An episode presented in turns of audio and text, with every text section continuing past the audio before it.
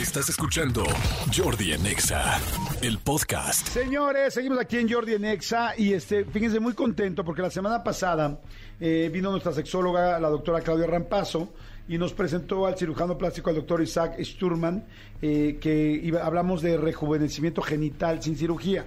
Eh, bienvenidos otra vez los dos, qué bueno que están otra vez aquí. Qué Claudia, gusto. muchas gracias. Muchísimas gracias. Igualmente, ¿cómo estás, Jordi? ¿Cómo Bien, estás, feliz Isaac? de que estés aquí. Doctor Isaac Sturman, ¿cómo está? Hola, muy bien, gracias. ¿Cómo has estado tú? Bien, muy bien, me encantó la semana pasada, estuvo bien interesante. Les hago una- un pequeño este, eh, recap de lo que pasó la semana pasada. Eh, hablamos efectivamente de rejuvenecimiento genital y el doctor nos dijo que mm, hay muchas cosas que se pueden hacer, tanto ya en una cirugía como con inyecciones de ácido hialurónico, que ayudan a cosas pues que todo el mundo estamos necesitando, ¿no? Especialmente tanto hombres como mujeres. En hombres hablamos en ese caso nada más de que puede haber alargamientos eh, eh, de pene, Ensanchamientos. diferentes cosas. Y en mujeres eh, se hablaron- hablamos principalmente de dos cosas, ¿no? Uno fue cuando tienen los labios eh, vaginales que se cuelgan, cómo se pueden arreglar, en este caso nos decía que era cirugía, eh, y otros casos como por ejemplo cómo encontrar más fácil el punto G, cómo llegar más fácil a un orgasmo cuando, pues para cuando, para cuando como está en- eh, dispuesto, eh, la disposición más bien de cada uno de, las, de los genitales, cómo hacer que se acomoden mejor para que las cosas funcionen eh, pues de una mejor manera. ¿Hasta ahí estoy bien, doctor? Más o menos. Más o menos. Más o menos. Más o menos. Eso del acomodo. to- Todo está donde está. Todo está donde está más bien de las mejoras, ¿no? Exacto. Sí, las mejoras. Las Pero por algo hay facilidades, cirujanos, por algo hay cirujanos, ¿no? Sí. Las- exactamente. las- bueno, el asunto es yo me quedé muy sorprendido de todo lo que se puede hacer y la doctora y, y mi querida Claudia dijo algo bien interesante. Decía, eh, en serio es impactante que nos hacemos tantas cosas en la cara eh, con este tipo de, de tratamientos Claro. y que los genitales pueden ayudar igual y son igual de efectivos, igual de buenos y, y también muy muy rápidos. Entonces Claro, claro. eso me encantó porque además ayuda al desempeño porque emocionalmente te sientes más tranquila o tranquilo como hombre, ¿no? Más aceptada contigo misma y más congruencia entre lo, cómo te quieres ver y cómo te ves. Entonces, bueno, o sea, más allá del tema que podría sonar muy fatuo y muy superficial, ¿no? Decir, ay, quiero que se me vean bonitos los genitales externos o quiero que se me vea bonita la vulva. Estamos hablando de un cambio en lo funcional, o sea, va a funcionar mejor, va a mejorar la hidratación, va a mejorar la lubricación, va a ser más fácil alcanzar el punto G a través de la estimulación y al margen, bueno, si tengo los labios menores colgados o atróficos o hipertróficos, o sea, que han crecido por tanta fricción, bueno, pues también voy a eliminar esa molestia. Entonces, no solamente es un tema estético, no solamente es un asunto superficial de cómo me veo, sino de cómo me siento. Y sabemos que en el sexo, pues es importantísimo sentirme bien, sentirme cómodo, sentirme cómoda. Y esto aplica para todos los géneros, no solamente para las mujeres, pero sigue habiendo tabú, insisto, ¿no? O sea, como que fácilmente nos, nos quitamos cachetes, fácilmente nos ponemos botox, fácilmente nos rellenamos con ácido hialurónico la cara o a lo mejor las mamas, pero los genitales siguen siendo un tema tabú y bueno, pues la idea de estos programas es eh, de alguna manera hacer conciencia de que hay alternativas, ¿no? Claro. La vez pasada hablamos mucho de las inyecciones, ahora me gustaría que habláramos mucho de este recor- recorte de los labios. Este, esto sí es una cirugía. y decíamos que hay gente que los tiene así por diferentes situaciones que ya explicó la semana pasada. Otras personas que, hacen mucho ejercicio. Yo hoy conozco a muchas mujeres que hacen mucho ejercicio y que por el roce de la ropa y por tanta quema calórica se puede complicar la situación. O bueno, eh, darse este caso. ¿Cómo es la operación de los labios? ¿Qué tan, ¿Cómo es la recuperación? Eh, y bueno, evidentemente al ser una cirugía me imagino que ya es permanente. Sí, eh, nada más recordando la quema calórica exagerada por eh, las dietas de hoy en día y el abuso, desde mi punto de vista de el ejercicio, hace que los labios mayores, recordemos que los labios mayores son los que tienen piel, los que tienen vello y están por fuera, pierden grasa. Al perder grasa se vuelven insuficientes para cubrir a los labios menores que son mucosos, están en la parte de la vulva y al ser insuficientes quedan expuestos al roce constante contra la ropa interior, más aún las que están, la, gente que está haciendo mucho ejercicio, y crecen. Los labios menores tienen una reacción por irritabilidad, se irritan y crecen y cambian de mucosa a piel, se obscurecen. y sobresalen. Entonces es la clásica imagen de una mujer parada que sobresale, no, no quiero algo que Sí. está colgando a través de los labios. En estos casos hay que volverle a dar volumen a los labios mayores Ajá. para que vuelvan a ser turgentes, para que vuelvan a tener su consistencia ¿Eso se hace con las inyecciones? con las inyecciones de ácido hialurónico. y o con grasa, ¿ok? Ok. Pero es más fácil con ácido hialurónico. ¿Grasa de la misma paciente? Sí, claro. Una se hace una mini liposucción para hacer una mini lipoinyección. Ok. Tiene sus pros, sus contras, pero se puede hacer de las dos maneras. Y los labios menores cuando con todo y todo sobresalen y el, molesta el cambio de color porque se oscurecen, se hace el corte. El corte literal, hay varias maneras de hacer el corte. Si, tiene, si es cirugía, Jordi, como tal, es cirugía. Puede ser con anestesia local, puede ser con sedación. No es una cirugía que te tengas que internar, es de entrada por salida. Se puede hacer en una sala quirúrgica pequeña, donde llegas, se hace el procedimiento, es mínimo el sangrado. Y hay dos maneras de hacerlo. Quitando el borde, como tal, del labio, o sí, quitando el borde, o respetando el borde donde se hace un- algo que se llama colgajo, o sea, no se hace el corte en el borde, sino se hace un poco más adentro para quitar una rebanada, vamos a decir, y poder cerrar conservando el mismo borde.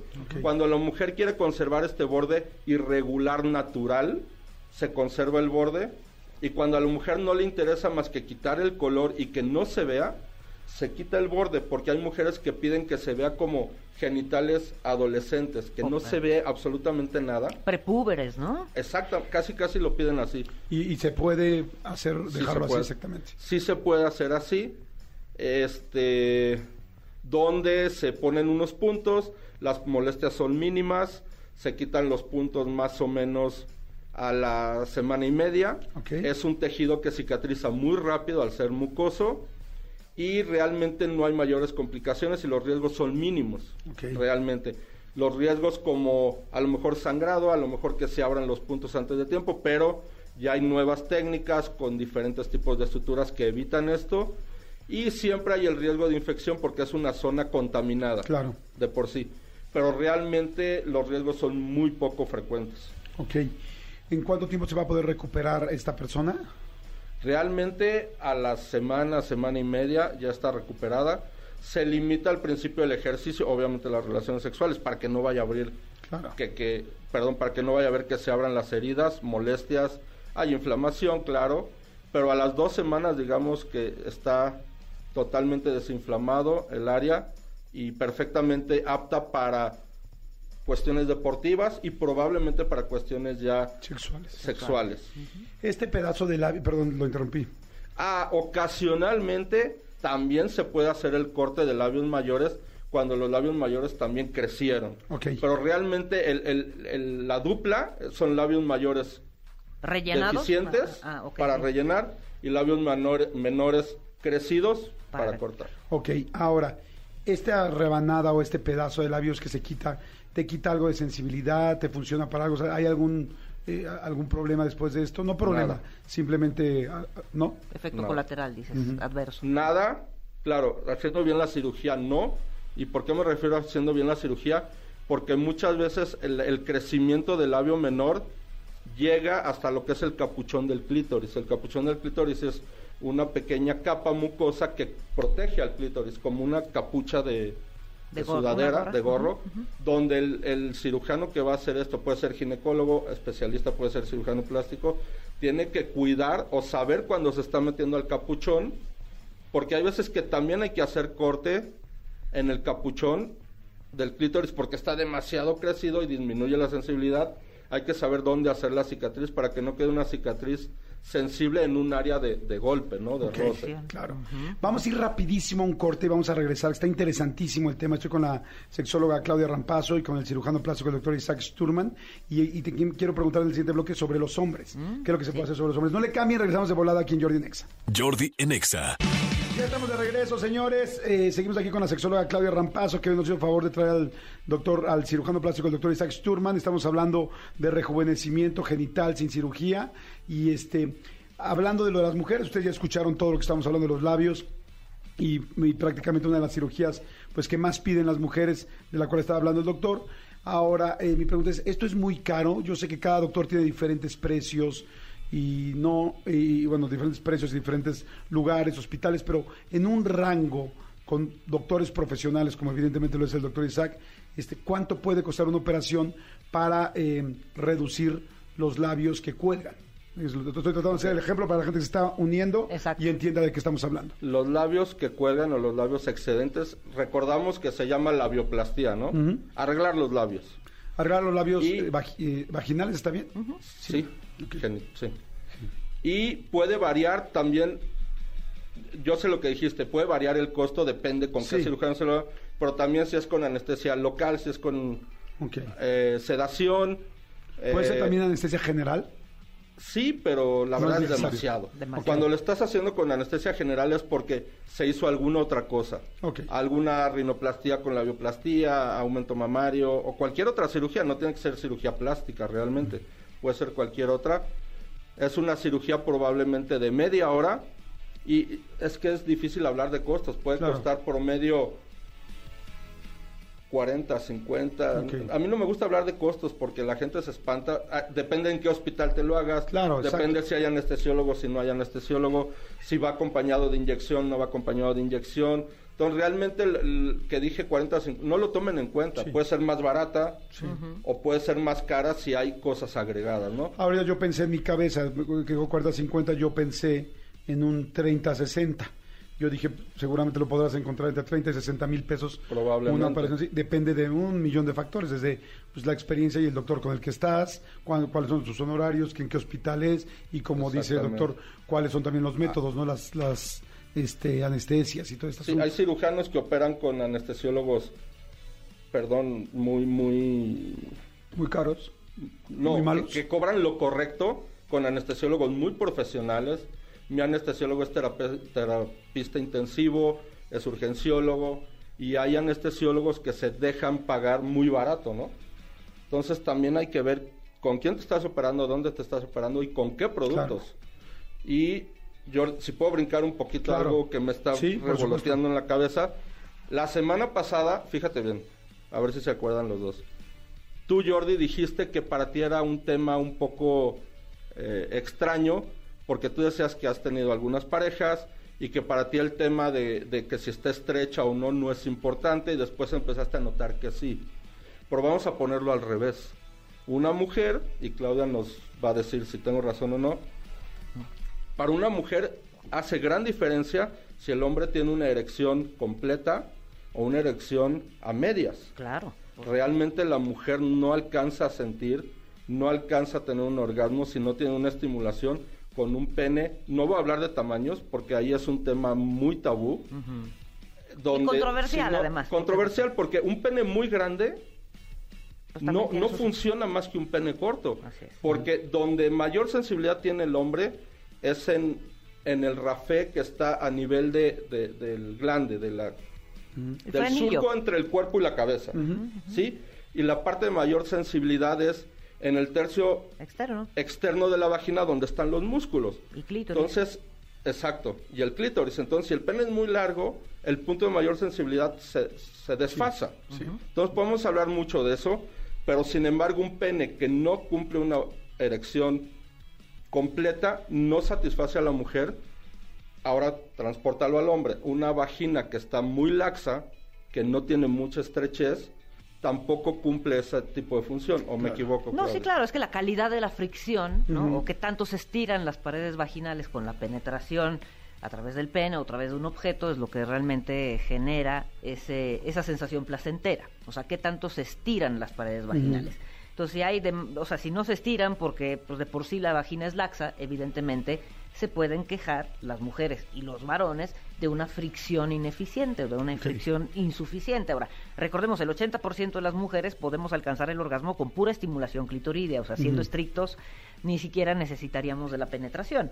Sin embargo, bueno, pues la, la penetración... Sin embargo, algo- qué rico se siente, ¿no? Exacto, exactamente. Es algo que en general todos deseamos, Claro, ¿no? O sea, claro. como parte de esa fricción clitoridea. Incluso han habido orgasmos sin genitalizar. Así es. en- Rozando el pelo, ro- rozando Sí. la- pabellón los pies. auricular en las mujeres sin con genitalizial. Ujú, Exacto, Sí, sí, exacto. también Pero ya es estamos hablando de situaciones muy avanzadas en Sí. liberación sexual. Sí, o en mujeres con paraplegia, por ejemplo. Sí, ¿no? exacto, Que ya sí, no pensaba en eso, en la paraplegia. Ujú, Ujú. O en hombres que tienen paraplegia. Este, Entonces, se nos está acabando el tiempo, no lo puedo creer, está buenísimo, vamos a tener que hacer un tercer programa de esto, pero nada más una pregunta para cerrar, porque ya no alcanzamos a ir a todo del hombre, que lo haremos la siguiente vez. Pero se pueden hacer cosas, es importante saberlo. Nada más ah, sobre eso. Hombre. Sí se puede, en hombres, hacer algo, eh, bueno, usted doctor puede hacer algo para que tengas esa erección eh, pues, de mucha mejor calidad, no sé cómo llamarle, o Más que la erección es el aspecto durante Sí, la aspecto. placidez. Quirúrgica o desde Ah. el punto de vista médico, porque en la cuestión de erección estamos hablando de situaciones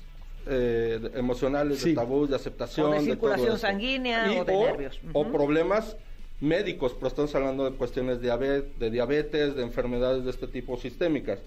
Quirúrgicamente o por inyección se puede hacer elongamiento de pene o engrosamiento de pene y evidentemente si el pene tiene una alteración por una circuncisión mal hecha, por una hipospadia o epispadia, que es cuando la uretra no sale en la punta del pene, sino sale hacia abajo o hacia arriba, para elongar el pene se puede hacer desde cortar el ligamento suspensorio, entendiendo que el pene en lugar de tener una erección hacia arriba va a caer, Ajá. va a estar erecto pero hacia abajo, pero sí lo llega a crecer un par de centímetros. Se puede hacer una liposucción del pubis cuando hay mucha grasa, entonces no es que el pene esté corto, está oculto eh, en, grasa. Y para engrosar se puede hacer desde inyección de ácido hialurónico en el glande, que es la cabecita, o en el cuerpo, o se puede hacer una cirugía con membranas donde se, se desviste literalmente el pene, se pone una manga con una membrana, se vuelve a levantar la piel.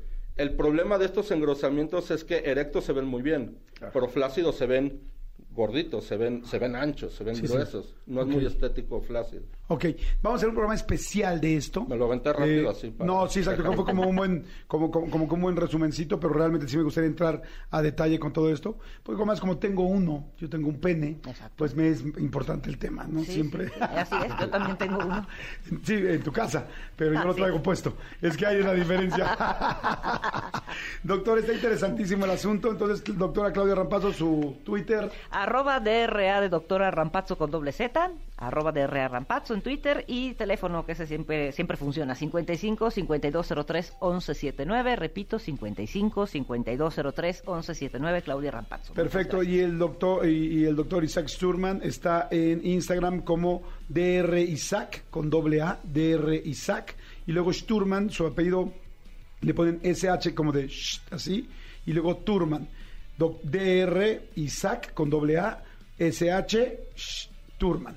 Para que lo puedan seguir en Instagram. Y el, El teléfono, teléfono- de. Ajá. celular o WhatsApp 55 59 90 18 88. Repito, 55 59 90 18 88. Perfecto. Muchas gracias. Escúchanos en vivo de lunes a viernes a las 10 de la mañana en Exa FM 104.9.